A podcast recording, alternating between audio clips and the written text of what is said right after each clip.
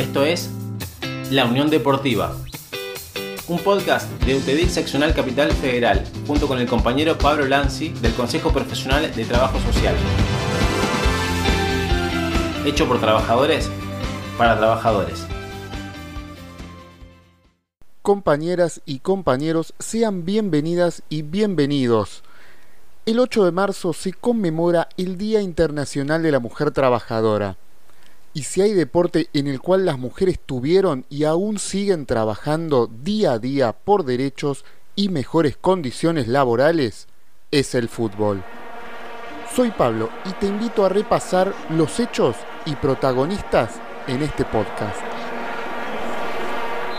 El fútbol femenino de Primera División Argentina comenzó su actividad en el año 1991 hasta el 2000 bajo el nombre de Campeonato de Fútbol Femenino, ya que luego de esa temporada comenzaría a tener el mismo formato y calendario que los torneos oficiales de AFA. El 16 de marzo de 2019, la AFA y futbolistas argentinos agremiados firmaron un acuerdo para profesionalizar el fútbol femenino en el país, consistente en la firma de 8 a 11 contratos de jugadoras en cada uno de los 16 clubes que componen la Liga de Primera División, cuyo primer torneo lo tendría como ganador a Boca Juniors. Gracias a la creación de la Asociación del Fútbol Femenino Argentino, que desde el año 2013, de la mano de Belina Cabrera, promueve el desarrollo de este deporte, la repercusión que tuvo la muy buena actuación de la selección argentina en el Mundial Femenino de Francia 2019 y el interés que generó dentro del colectivo feminista, esta disciplina se ganó un lugar en la agenda deportiva que tanto la relegaba. Para saber dónde estamos ubicados a nivel internacional, retrocedamos en la historia. Desde sus inicios en 1863, el fútbol comenzó como deporte desarrollado únicamente por el género masculino. Solo 29 años después se realizó el primer partido de mujeres. Sin embargo, el auge del fútbol femenil no llegó sino hasta 1914, durante la Primera Guerra Mundial, cuando las mujeres salieron a trabajar a las fábricas y aprovechaban su tiempo libre jugando al fútbol, todo antes incluso de tener derecho al voto. Sin embargo, en 1921 su desarrollo fue interrumpido, cuando la Federación Inglesa de Fútbol prohibió el uso de recintos deportivos para partidos entre mujeres. Así, el fútbol femenino estuvo en la banca durante casi medio siglo, y no fue sino hasta 1971 cuando los ingleses levantaron la prohibición.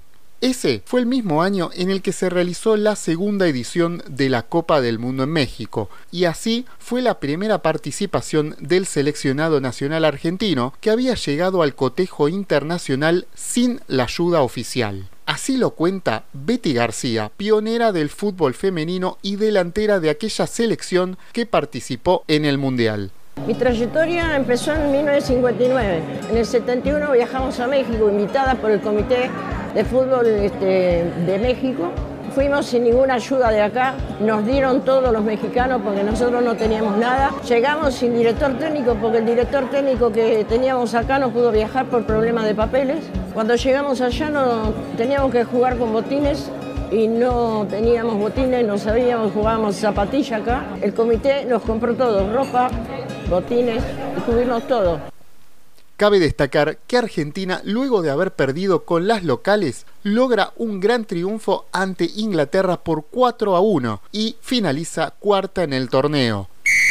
Recién en 1980 la FIFA reconoce la modalidad. Para ese entonces la industria ya se había desarrollado por y para los hombres. Por eso no fue sino hasta 1991 que se realizó el primer torneo mundial de fútbol femenino oficial en China.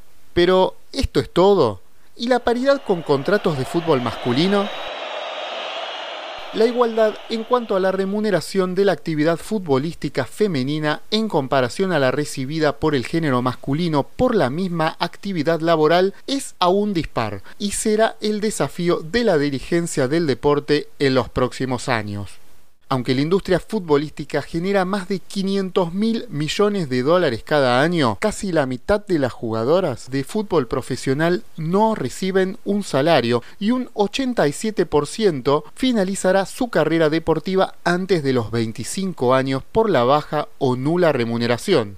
El 73% de las asociaciones de fútbol han financiado una selección nacional femenina activa, en comparación con el 57% de 2017, según el informe que cita datos de marzo de 2019. En contraste, absolutamente todas las asociaciones de fútbol tienen una selección nacional masculina en algún tipo de competencia. Un dato alentador a futuro es que los países que tuvieron mayor presencia en la Copa Mundial de Fútbol Femenino de Francia 2019 fueron aquellos que, coincidentemente, tienen elevados niveles de equidad de género, es decir, son países donde hombres y mujeres tienen un mayor nivel de igualdad en oportunidades laborales, políticas, de salud y de educación. Es más, la mitad de las selecciones clasificadas representa a países que se encuentran en los primeros 40 puestos de este ranking.